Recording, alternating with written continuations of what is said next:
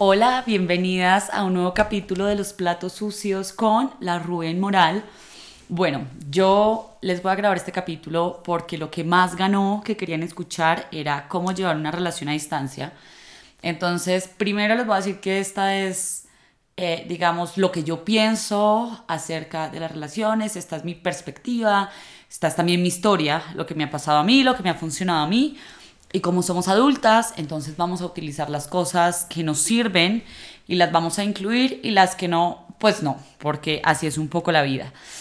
Eh, yo estoy completamente convencida que todo el mundo puede configurar su relación como quiera y que todo el mundo debería buscar lo que realmente quiere y lo que realmente está buscando en diferentes momentos de la vida, porque también creo que nuestras necesidades van cambiando y que en el momento que podamos hacer esto y entender esto, eh, vamos a tener relaciones un poco más sanas y vamos a pasarla mejor en las relaciones.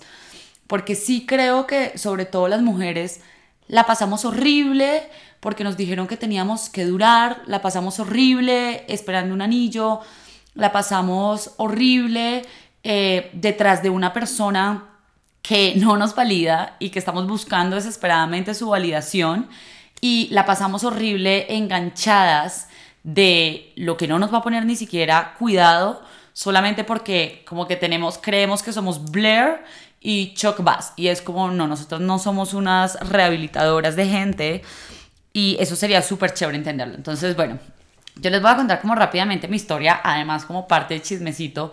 Yo conocí a Alejandro por una aplicación que se llama Inner Circle que se las voy a dejar en mis historias eh, colgada para que la descarguen y yo estaba en Manizales y él estaba en Armenia.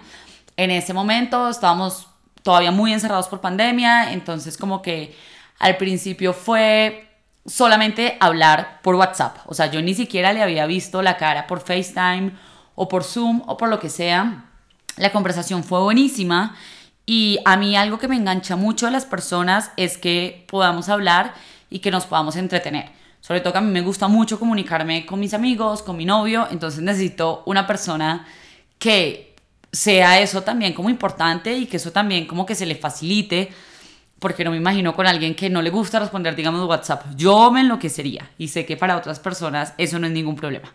Bueno, eh, resumiéndoles un poco la historia, eh, estuvimos hablando mucho tiempo por WhatsApp, como un mes, un mes y medio, y cuando nos vimos, él ya se iba como a los dos días siguientes y terminó aplazando su viaje como porque quería estar un tiempo más con su familia y para que también nos conociéramos un poco.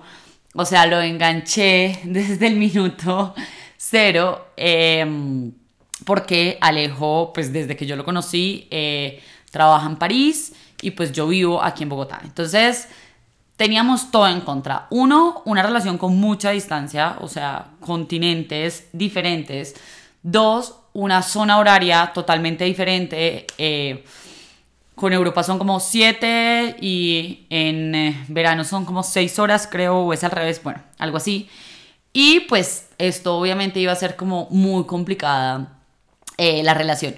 Yo nunca he tenido como una Em, como una tara con las relaciones a distancia porque siempre me he creído como un alma libre, uno por un lado, y dos, porque creo que una persona que necesite construir algo teniéndome ahí al lado amarrada, pues no es mi forma de construir las cosas, yo no podría con eso. Desde muy chiquita siempre dije como si tengo una relación y yo igual me quiero ir a, a estudiar a otro lado, si igual, eh, no sé, me sale una oportunidad en otro lado, yo la voy a tomar. Y creo que eso formó también como eh, el ideal de relación que yo quería, porque para mí no era, eh, digamos, un punto válido querer como amarrar a alguien y pues de, de, la forma contraria menos. O sea, yo siempre que estuve en la universidad, que yo no estudié en Colombia, eh, pues le decía a la gente, como si alguien se quiere enamorar de mí, va a tener que acostumbrarse a que yo me voy a mover de país, me voy a mover de ciudad, y pues obvio, mi perspectiva en ese entonces era diferente, pues porque básicamente como que eh, hacer un proyecto en conjunto era la vaina más idiota del mundo, y yo sabía que a mis ni 20, ni 21, ni 22, ni 23, ni 24, ni 25 lo iba a hacer con alguien, ni iba a, a, a apostarle, digamos, a dejar mi ciudad o lo que sea por, por irme con alguien. Eso, eso no iba a suceder. Ahora, digamos, las cosas han cambiado como un poquito. Y bueno, vamos a entrar como a hablar también acerca de esto. Cuando Alejandro y yo empezamos, pusimos como un montón de reglas claras. La primera es que yo necesito demasiada atención y creo que eso en mi caso es muy necesario decirlo. Yo no puedo con una persona que no me vaya a prestar atención porque yo la necesito. Y ahí se viene un poco el tema de los innegociables y de los negociables, que para todo el mundo es una cosa completamente diferente y que también creo que van cambiando como en varios momentos de nuestra vida. Y miren, si algo no nos han enseñado las mujeres es a decir y, y como a escribir y como a reconocer qué es lo que queremos y qué es lo que necesitamos.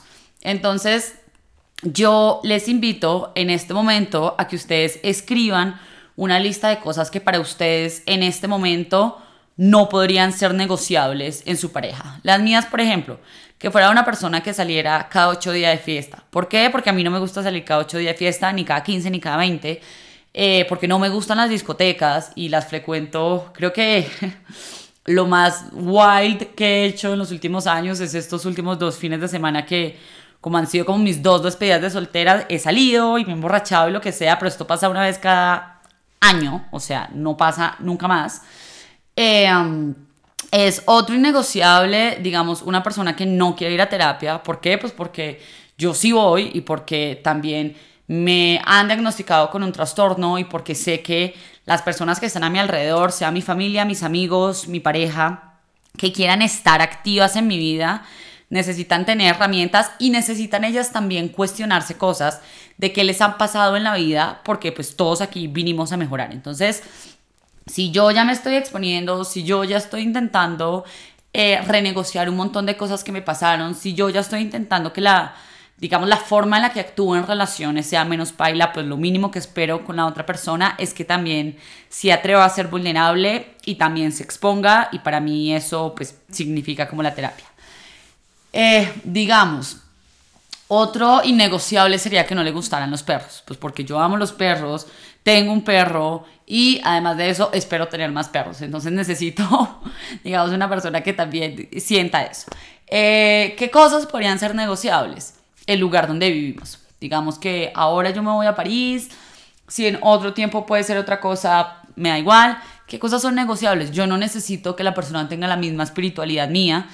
Y eso me lo he demostrado como en, en muchos escenarios con muchas personas diversas en las que he estado eh, entonces para mí eso es un negociable con toda. Mm, ¿Qué puede ser un negociable?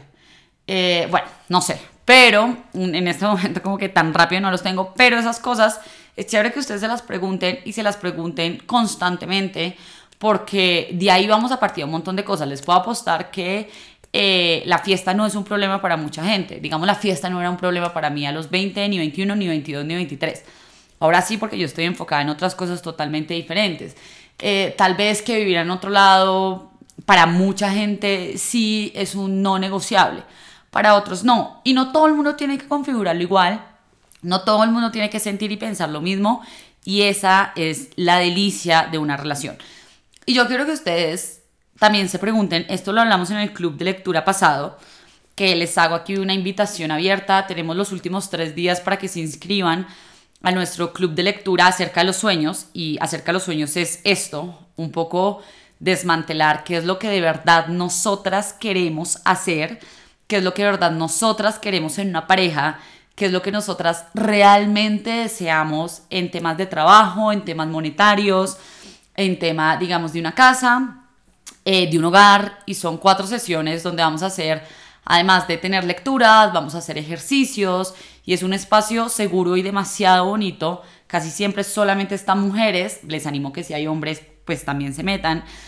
Y creo que si se están sintiendo solas, si se están sintiendo perdidas, si se están sintiendo estancadas, pues este es el espacio perfecto para ustedes. Cami y yo las vamos a estar acompañando en estas cuatro sesiones.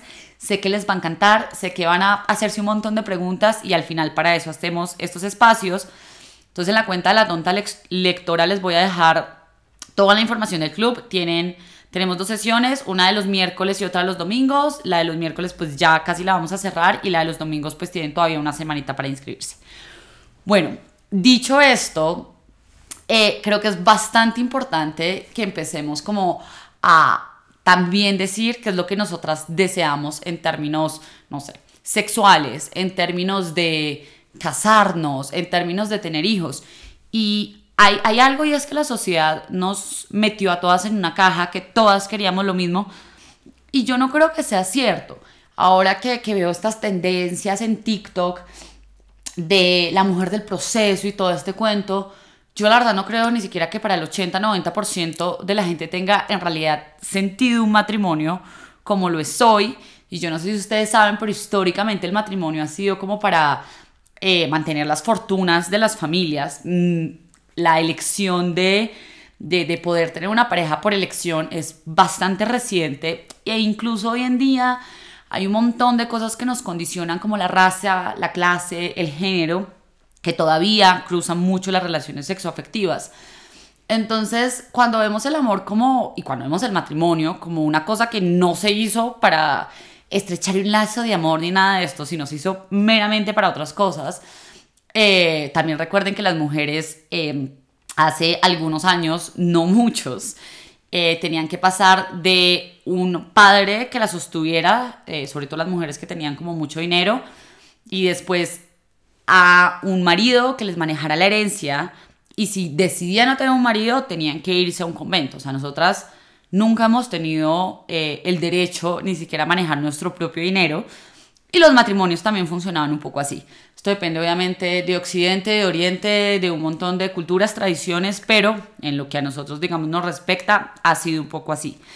Eh, y me cuesta mucho creer que en realidad nosotras no queremos configurar relaciones diferentes en este punto de nuestra vida donde podemos tener algún tipo de libertad.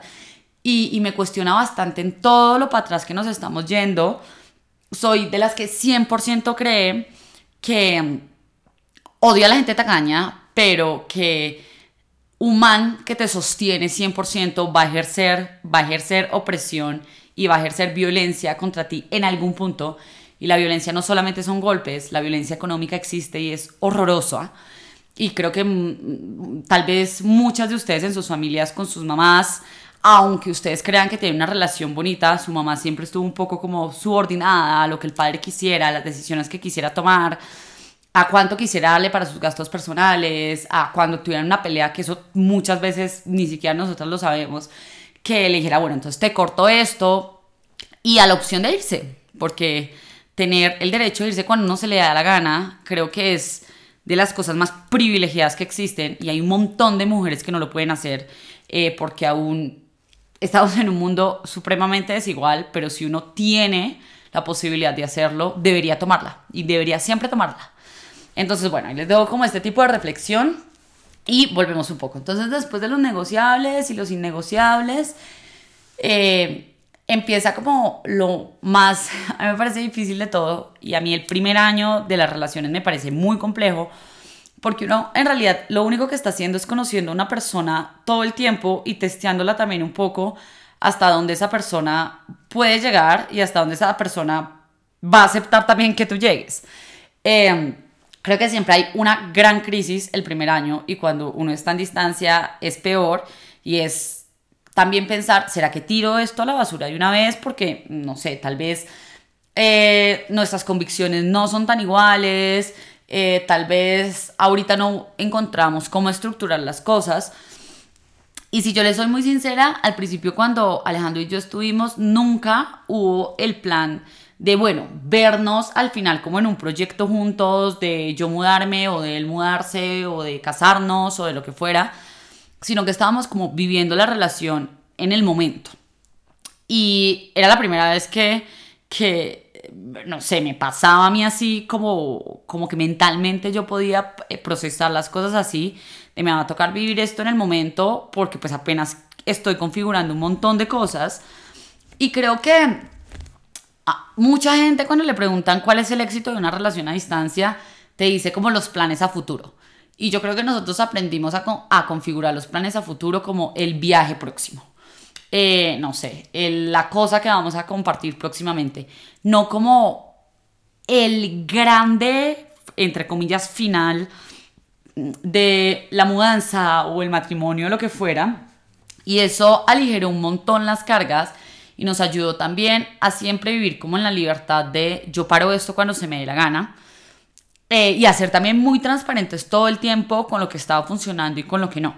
A mí una de las cosas que más me costó es la comunicación porque yo no suelo comunicar tan fácil cuando algo me está molestando y dejo como que eso se agrande y después yo estallo peor.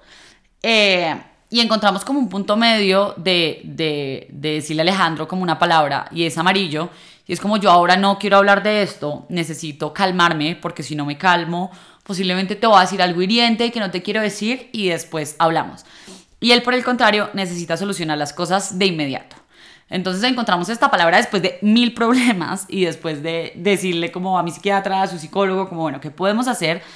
Porque él necesita que arreglemos las cosas ya y yo necesito descanso, o sea, yo necesito irme, darme un paseo, pensar las cosas, entender los sentimientos como me están atravesando y después decir, mira, esto fue lo que sentí y fue por esto, esto, esto y, y, y arreglar las cosas. Creo que al principio las cosas son muy volátiles y sí creo que uno se puede ir cuando quiera, pero esas ganas, digamos, de trabajar una relación y decir, bueno, vamos a ver hasta dónde podemos, son súper necesarias. Pero para eso tienen que haber dos personas. Entonces, si ustedes están pedaleando solas, y no solamente les hablo de una relación a distancia, les hablo de una relación donde pueden estar viviendo a tres cuadras, es momento de irse. Uno puede hacerlo y uno puede quedarse y uno puede seguir transformando las cosas mientras la otra persona que está involucrada quiera, responda, eh, se esté trabajando también, se esté cuestionando también. Si no, es imposible. Y pedalear una relación solo es de las cosas más frustrantes, para mí más humillantes y más desgastantes porque, porque no estamos haciendo nada. Entonces es, es bien necesario que las dos personas estén como en la misma sintonía. Y que cuando no lo comuniquen y digan, marica, yo me quiero bajar de este bus y ya está. Una de las cosas que yo me he cuestionado mucho como con esta relación, porque obvio ahora quiero que dure infinito y hasta que la muerte nos separe y todo eso, pero pues para ser realistas, muy posiblemente no pase y para ser realistas, eh, posiblemente la relación también se vaya a transformar estamos dispuestos a eso y todo eso, pero también está la posibilidad de decir como en algún punto, hey, yo ya no quiero estar más acá. Y es bien interesante cuando uno se plantea desde ahí un plan a futuro, sabiendo que puede acabarse, porque para mí como mujer es muy importante porque quiere decir que yo sé que me puedo ir y que yo sé que puedo construir mi vida por fuera de alguien que, que fue parte de mi vida mucho tiempo que yo sé que puedo volver a enamorarme, que yo sé que no tengo que soportar nada, que yo sé que no tengo que aguantar nada y que yo sé que en el momento en que me sienta cansada o cualquier otro aspecto pase, pues me puedo ir y puedo irme con mi vida, que fue la primera que, que pues que la, y la primera y la única que he tenido siempre. Entonces, eso es bien interesante y es, y es bien chévere que aprendamos de pronto cómo a configurarlo esta idea de, de estar para siempre juntos es, un poquito nociva. No digo que tal vez a una persona en el universo entero le funcione, pero de pronto no. Y hay una amiga que dice algo muy cierto acerca de las relaciones, que tiene una relación hiper larga. Y es que las relaciones se mueren y se acaban incluso dentro de la relación, o sea, sin terminar. Es como que tú cambias, mueres, te enamoras, te desenamoras, sabiendo que quieres seguir igual con esa persona. Y pues si el desamor ya duró mucho tiempo, pues tirás. Pero entendernos como que todo eso pasa porque son dos seres humanos, dos seres humanos cambiantes y que les están pasando como un montón de cosas todo el tiempo es, es bien bonito de verse. Mm, otra cosa que yo creo que a nosotros nos sirvió mucho era tener como citas a distancia. Nosotros eh, hasta el sol de hoy como que nos sentamos a ver una serie que a mí me gusta. Si yo estoy de bajón, Alejandro hace todo lo posible como para estar toda la tarde conmigo y subirme el ánimo, si a él le pasa algo, yo también pues intento estar lo más pendiente del mundo, pero las citas que son como vamos a pedir un domicilio juntos, vamos a ver una serie juntos y literalmente como que escogemos la serie o la película y decimos uno, dos, tres y le ponemos play. Y eso le dio una dinámica a la relación de este fin de semana lo vamos a pasar juntos. Y aunque el contacto físico, que a mí me parece súper importante, no estuviera, pues por lo menos estábamos construyendo algo de alguna forma y eso me parece, eso me ha parecido salvavidas en estos dos años, me ha parecido la vaina más espectacular del mundo. Em, comunicación constante. Estamos hoy en día en un mundo donde los celulares están en tus manos y en realidad puedes mandar un mensaje todo el tiempo, puedes estar haciendo otra cosa y mandar un gift o decirle espero que estés pasando un buen día o lo que sea o hacer una llamada rápida. Y, y yo creo que eso es bastante importante en una relación a distancia porque la presencia tiene que existir y tiene que, eh, sí, tiene que existir de alguna forma porque si no, pues, pues uno no sostiene eso de ninguna forma. Em, y después, cuando uno ya lleva como un tiempo, uno se pone a pensar, bueno, ¿para dónde va esta vaina? Como que, ¿qué es lo que yo quiero con esto? Y yo me acuerdo que alguna vez alguien en Instagram me dijo como, no, pues que nunca te ibas a mudar donde él y que tenías la vida acá y todo, y yo, bueno, pero de pronto, ¿qué pasa después de ir tantas veces a París otra vez y darme cuenta que fue la ciudad donde siempre quise vivir? Quiero hacerlo. Y a mí me conflictó demasiado, como al principio, decir que también iba a hacer algo por amor. Y me acuerdo que Vero, mi amiga, me dijo, el amor también es válido para hacer cosas.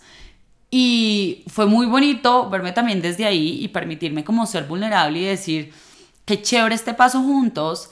Eh, y qué chévere que podamos construir desde acá, aunque yo antes no lo veía y ahora sí. O sea, ahorita estoy completamente convencida de, que este puede ser un paso bastante divertido y bastante enriquecedor y, y, bueno, que yo siempre he estado en la vida hecha para los cambios. Me causado un poquito de resistencia hacerlos por alguien, pero bueno, cambiemos la perspectiva y digamos como vamos a hacerlo con alguien. Eh, no creo que todas las relaciones tengan que llegar hasta ahí. No creo que haya un tiempo como estimado en que los planes se tengan que dar.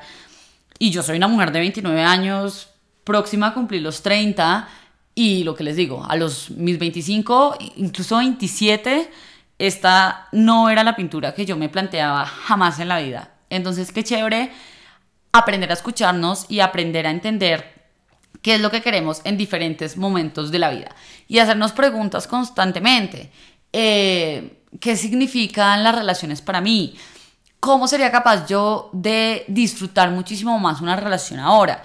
Creo que ahora, digamos, las relaciones abiertas le funcionan muy bien a cierto tipo de gente, pero mientras más gente, más reglas. Y hay que poner límites y hay que aprender también a conocer a la otra persona y a decir, eh, esta persona puede gestionar esto o no. Eh, no creo tampoco que las relaciones abiertas sean para todo el mundo. Y hubo una chica que vino como a un club de lectura y dijo, es que me siento como súper anticuada si no le digo que sí. Y yo, no, te estás sintiendo presionada. Y pues esa presión no es buena en ningún sentido. Entonces, qué chévere que, que las mujeres hablemos más con las amigas, eh, que hablemos más con nosotras mismas que escuchemos más a otras mujeres y nos hagamos preguntas de verdad cómo queremos construir y, desde dónde queremos vivir nuestras relaciones. Porque yo creo que cada quien tiene una fórmula secreta que tiene que descubrir. Y creo también que esa fórmula secreta va a cambiar en cada momento de la vida y que esa es la magia también de estar aquí, de estar viviendo, de estar experimentando las cosas. Entonces, bueno, este fue como un resumen corto eh, muy posiblemente en unos años yo vaya a cambiar mi perspectiva de lo que considero que es una relación y dónde la quiero llevar, o de pronto no, y me sigo manteniendo en este argumento, pero qué chévere que nos encontremos en este espacio para vernos también cambiar. Eh, les invito a ver, el, a escuchar el primer podcast que grabé aquí, que es con Juan, y se llama como lo que he aprendido de las relaciones en el 2018, una vaina así, y esto fue como a los que mes que yo empecé a hablar con Alejandro y van a ver que seguramente muchas de las cosas han cambiado y qué chévere porque los seres humanos también vinimos para cambiar. Y no deberíamos tener miedo ni a experimentar cosas nuevas, ni a dejar cosas que ya no nos sirven, porque en la vida siempre solamente como hay más para que nosotros cojamos. Entonces desde ahí nos deberíamos ver. Bueno, ya les cierro este capítulo. Muchas gracias por escucharme. Me encantaría escuchar sus comentarios. Les vuelvo a dejar la invitación del club de lectura eh, acerca de los sueños, donde vamos a hablar un poquito también de la manifestación desde ese lado, de cómo aprender a soñar y cómo aprender a soñar cosas que nosotras realmente queramos y no como con lo que todo el mundo quiere. Em, y nada, muchas gracias por, por siempre acompañarme, estar en este espacio y besos y abrazos.